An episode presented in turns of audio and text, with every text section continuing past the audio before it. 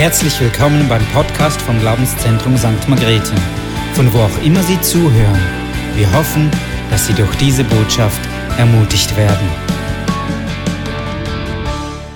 Ja, ich freue mich, dass ich heute Morgen mit euch einsteigen darf, am ersten Advent einsteigen darf in unsere neue Serie Weihnachten.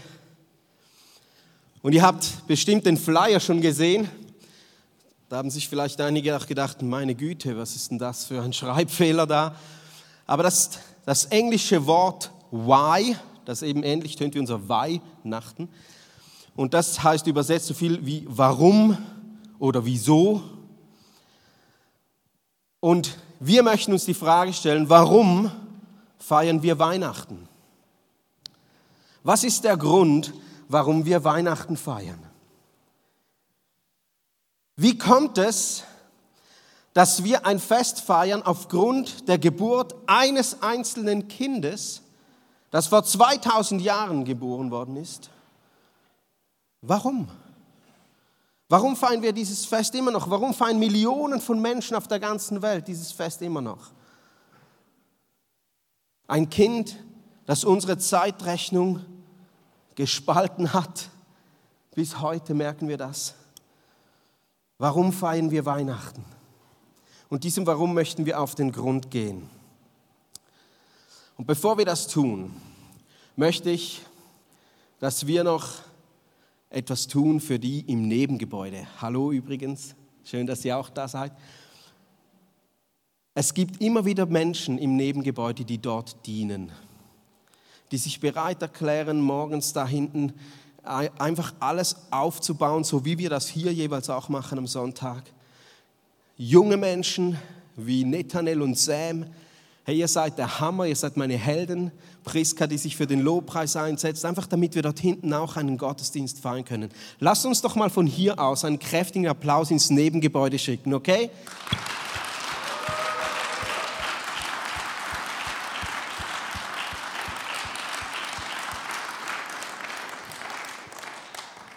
Schön, dass ihr da seid.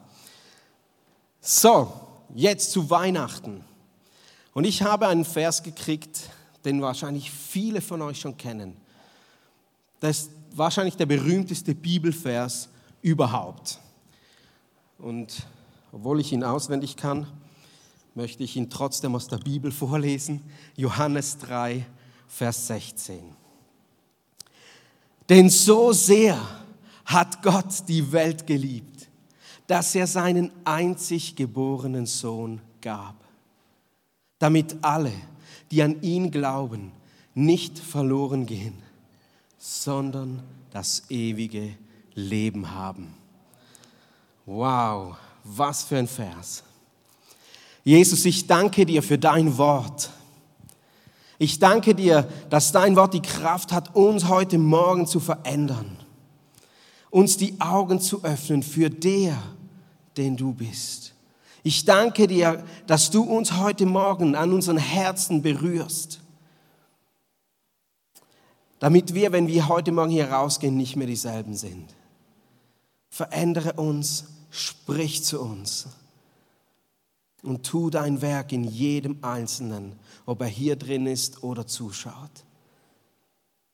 Amen. Amen.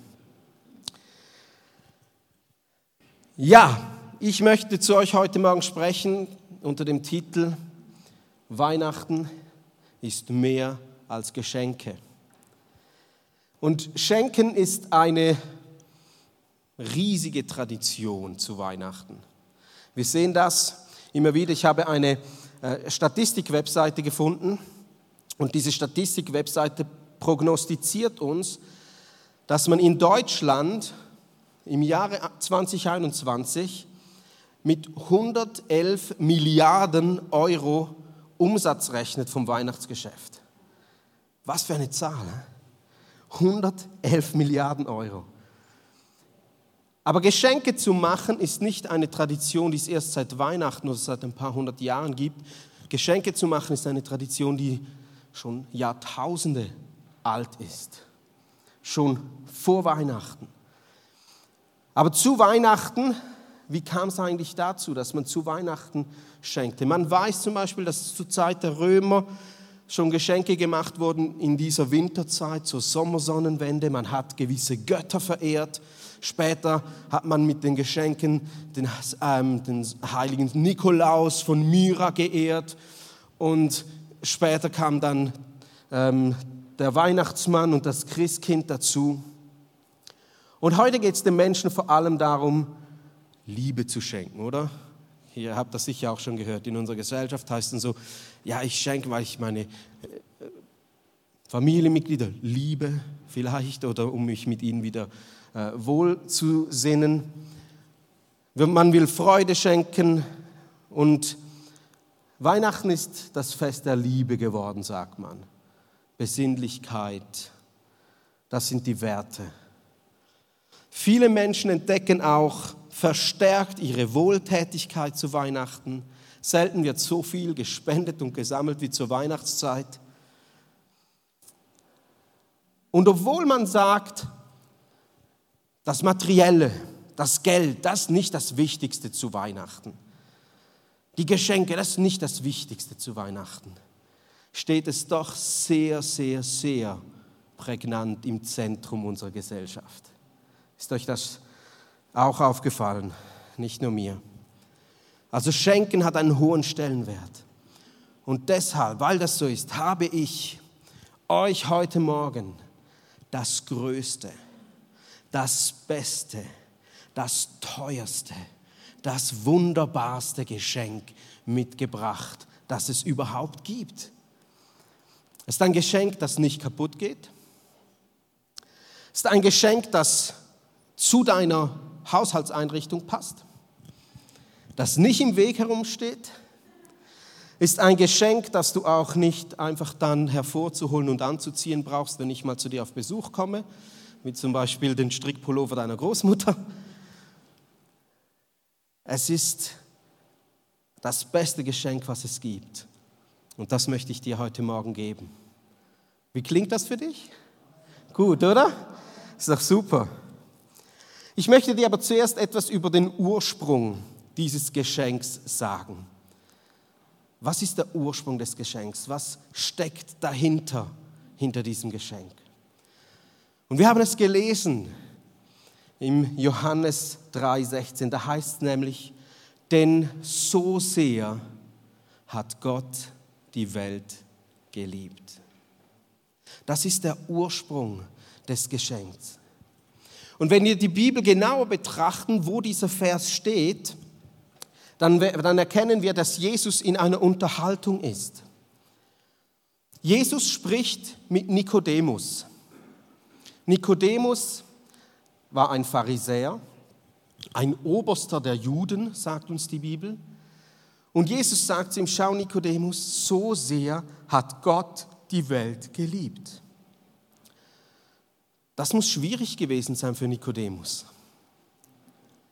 Denn Nikodemus kannte die Bibel, das Alte Testament.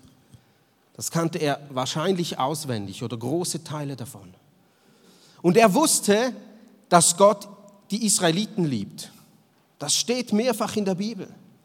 Und er wusste, dass Gott sicher ihn liebt, weil er war ein frommes, ein vorbildliches Mitglied in der israelitischen Gesellschaft.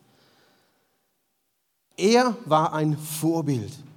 Und er wusste, ja, Gott ist sicher zufrieden mit mir, versuche mein Leben so gut zu leben, wie es geht. Aber Jesus sagt ihm nicht, schau Nikodemus, Gott hat die Israeliten so sehr geliebt oder die Pharisäer, die vorbildlichen Pharisäer so sehr geliebt.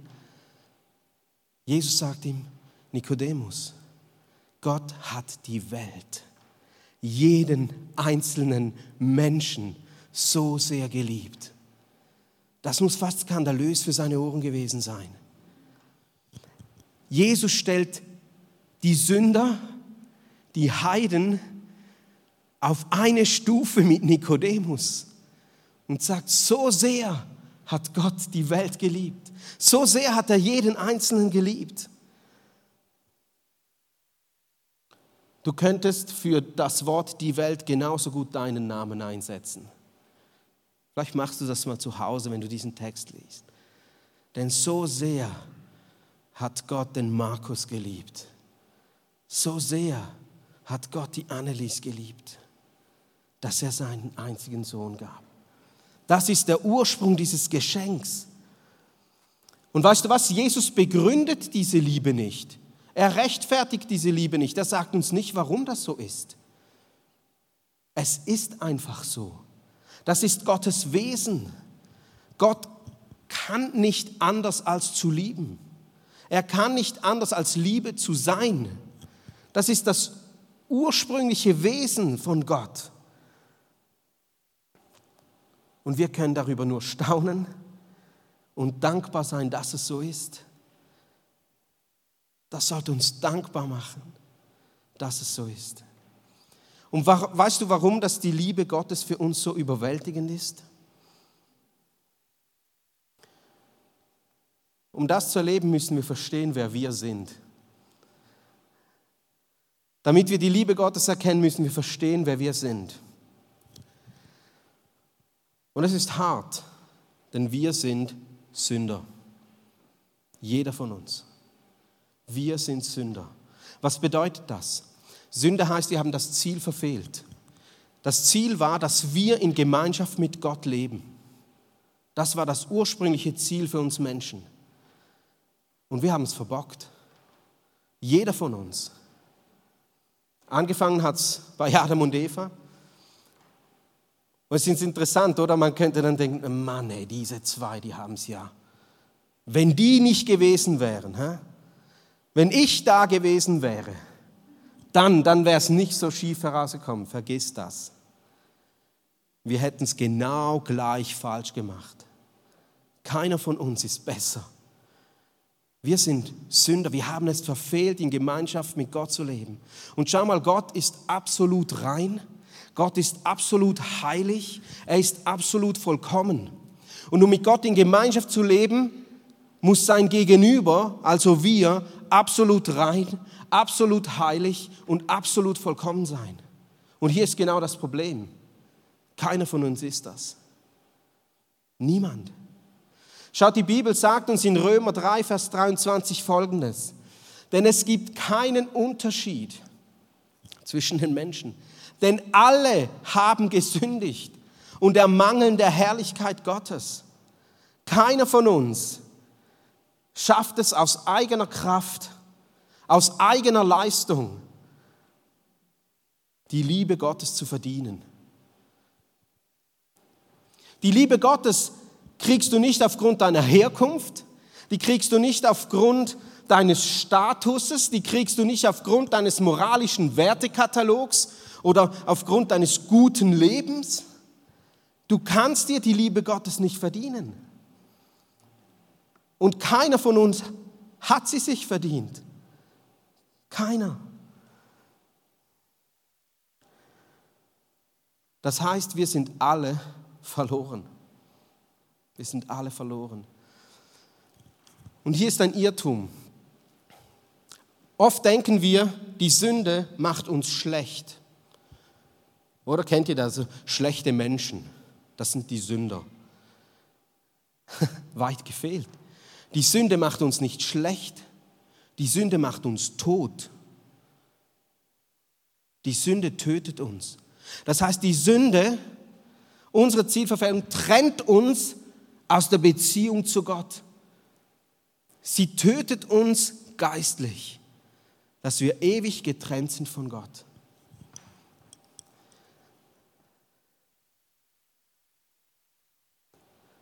Hm. Zum Glück gibt es ein Aber. Zum Glück kommt nun die Wendung. Gottes Liebe ist so viel größer als deine Sünde und meine Sünde als dein Versagen und mein Versagen. Gottes Liebe ist so viel größer. Er liebt uns, egal wo wir stehen, egal was wir getan haben, er liebt uns. Ich, ich wünschte mir, ich könnte euch das irgendwie ach, ins Herz einbrennen, dass Gott uns liebt Seine Liebe ist der einzige Beweggrund, warum er eine Lösung geschaffen hat. Die einzige Motivation, warum er sich dazu entschieden hat, eine Lösung zu schaffen und uns aus diesem verlorenen Zustand zu befreien. In 1. Johannes 4.10 steht folgender Vers. Darin besteht die Liebe. Nicht, dass wir Gott geliebt haben, sondern dass er uns geliebt hat. Das ist der Ursprung dieses Geschenks. Und weil er dich so sehr liebt, macht er dir und mir das größte Geschenk aller Zeiten. Schauen wir uns mal an, was dieses größte Geschenk ist. Weiter heißt es nämlich in Johannes 3, Vers 16, so sehr hat er uns geliebt, dass er seinen einzig geborenen Sohn gab.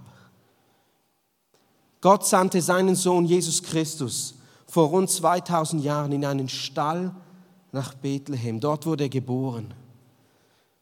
Und was hat nun dieses Kind mit deiner und meiner Sünde, mit deiner und meiner Schuld zu tun? Einfach alles. Jesus Christus war nicht ein gewöhnlicher Mensch.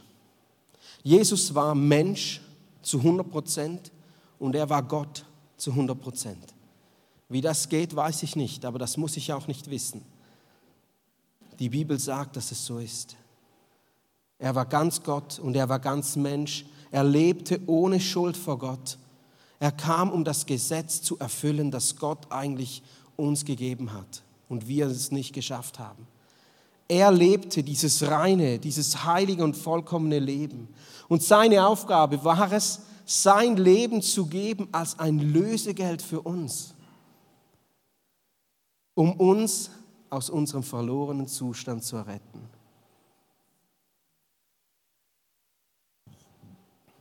Jesus wurde zu unserer Sünde. Er wurde, er verkörperte diesen Zustand.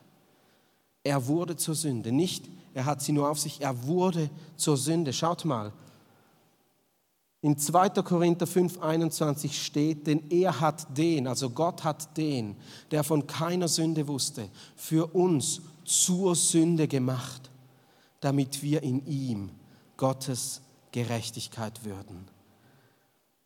Oder an einem anderen Vers drückt es Paulus weiter so aus, in Kolosser 2, Vers 14 sagt er, er hat den Schuldbrief, das, was uns trennt von Gott, das, was uns anklagt, getilgt, der mit seinen Forderungen gegen uns war und hat ihn aufgehoben, gelöscht und an das Kreuz geheftet. Die Schuld, die uns von Gott trennte, wir hätten dafür eine Strafe verdient. Das wäre unser Verdienst gewesen. Jesus hat das, was wir verdient haben, auf sich genommen, damit wir das kriegen dürfen, was er verdient hätte. Dass wir gerecht vor Gott stehen dürfen. Jesus hat die Schuld, die wir nie hätten begleichen können, für uns beglichen. Er hat, er ist qualvoll am Kreuz gestorben. Gott selbst, Gott selbst hat sich für dich und mich hingegeben. Dieses Werk am Kreuz, dieses Sterben von Jesus ist der absolute und ultimative Liebesbeweis, den Gott uns Menschen gibt. Es war absolut freiwillig. Gott hätte das nicht tun müssen absolut freiwillig. Und schau mal, Thomas hat mit den Engeln angefangen heute Morgen. Gott hat zwei moralische Wesen geschaffen. Den Menschen und die Engel. Das sagt uns die Bibel. Die Menschen haben sich gegen Gott aufgelehnt.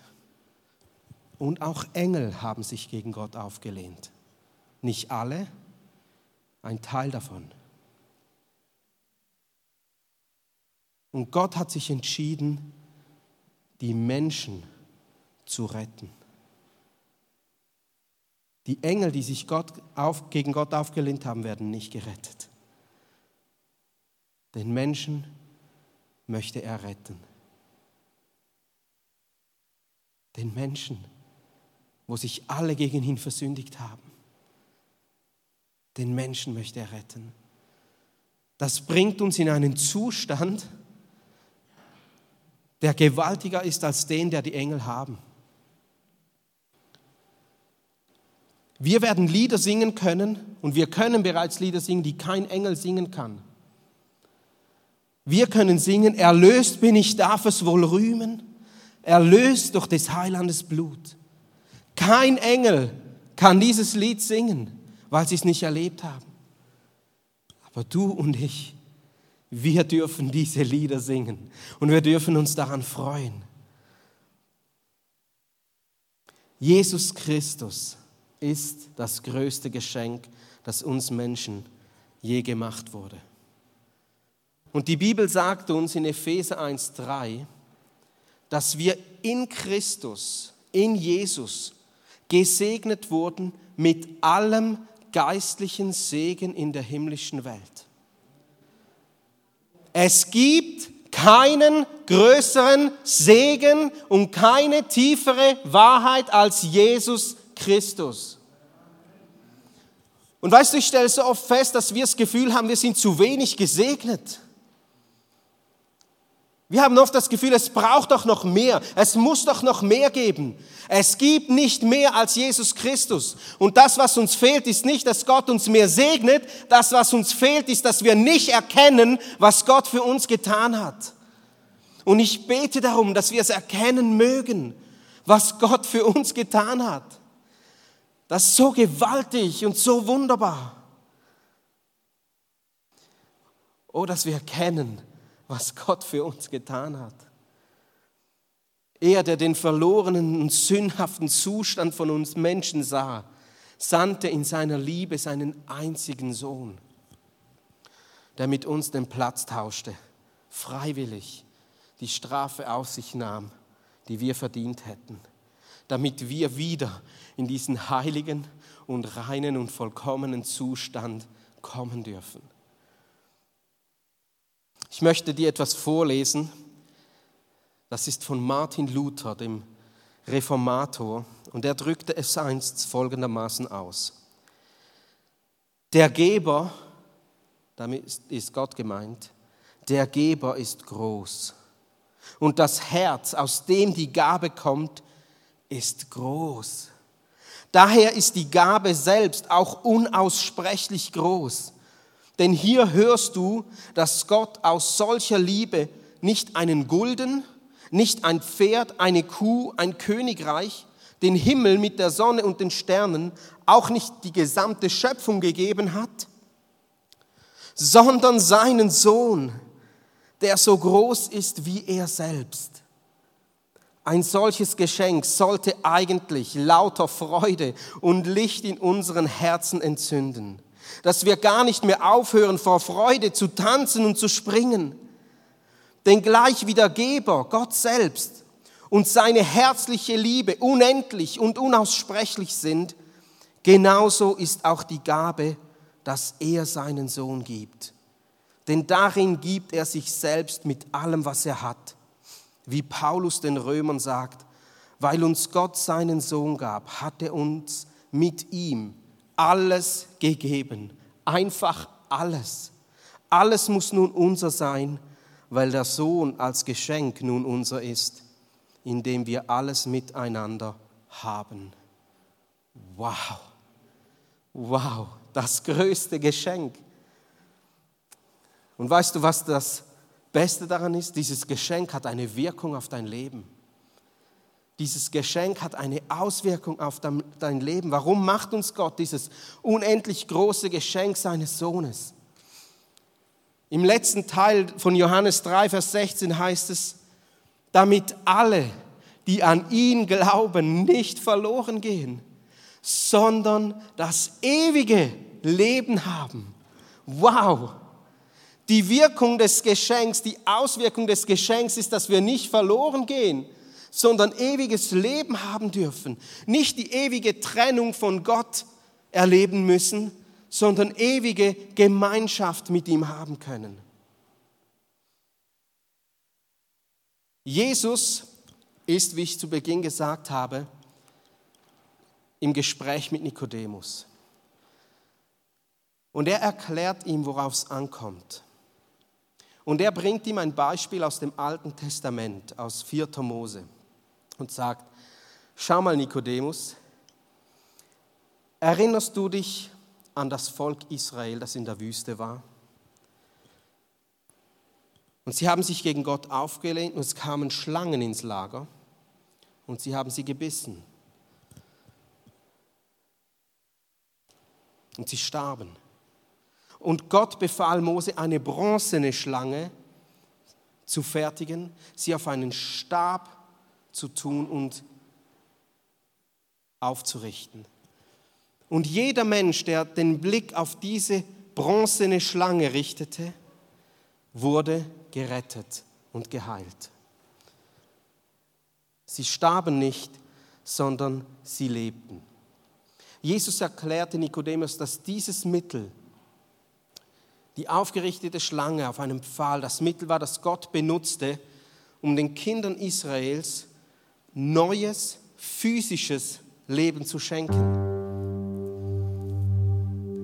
Durch Gottes Vorsehung wurde neues Leben gnädig gewährt. Und wie die Schlange bei Mose, sagt er, muss auch ich erhöht werden. Und dann spricht Jesus von seinem Tod am Kreuz und sagt Nikodemus, ich bin das Mittel, das Gott benutzt, um dein geistliches Leben zu geben. Ich bin das Mittel, das Gott benutzt, um dein geistliches Leben zu geben. Dieses Geschenk ist unendlich vielmal größer als das, was Mose erlebt hat in der Wüste, denn es hält in Ewigkeit.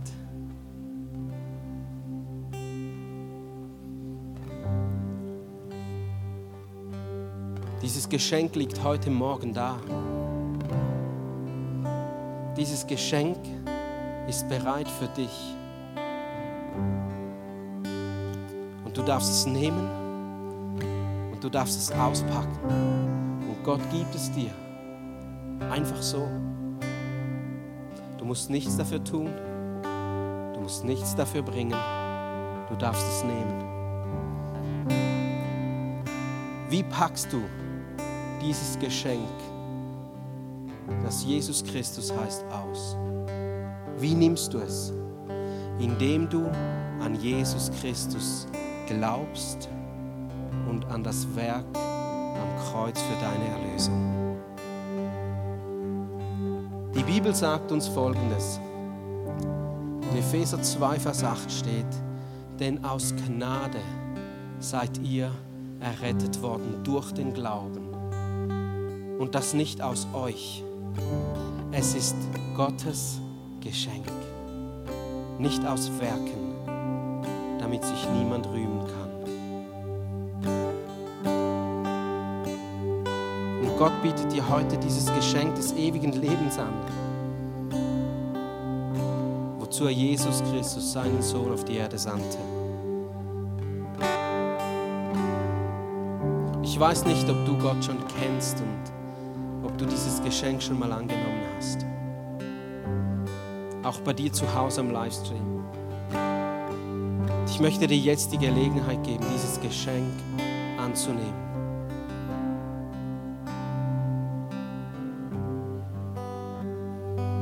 Lasst uns mal unsere Augen schließen.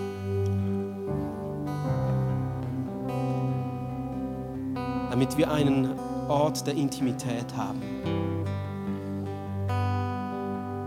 Denn jetzt geht es um dieses Warum, um dieses Why in Weihnachten. Dieses Warum, das die Kraft hat, dein Leben zu verändern. wenn du heute Morgen hier bist, hier in diesem Saal oder im Nebengebäude, und und du möchtest dieses Geschenk annehmen, dann bitte ich dich, dass du mit deiner Hand mir ein Zeichen gibst und sagst, ich möchte dieses Geschenk des ewigen Lebens annehmen. Und wenn du im Livestream bist, dann schreib uns einen Kommentar, wo du sagst, ich möchte dieses Geschenk annehmen. Wenn du dieses Geschenk annehmen möchtest, zeige es kurz mit deiner Hand.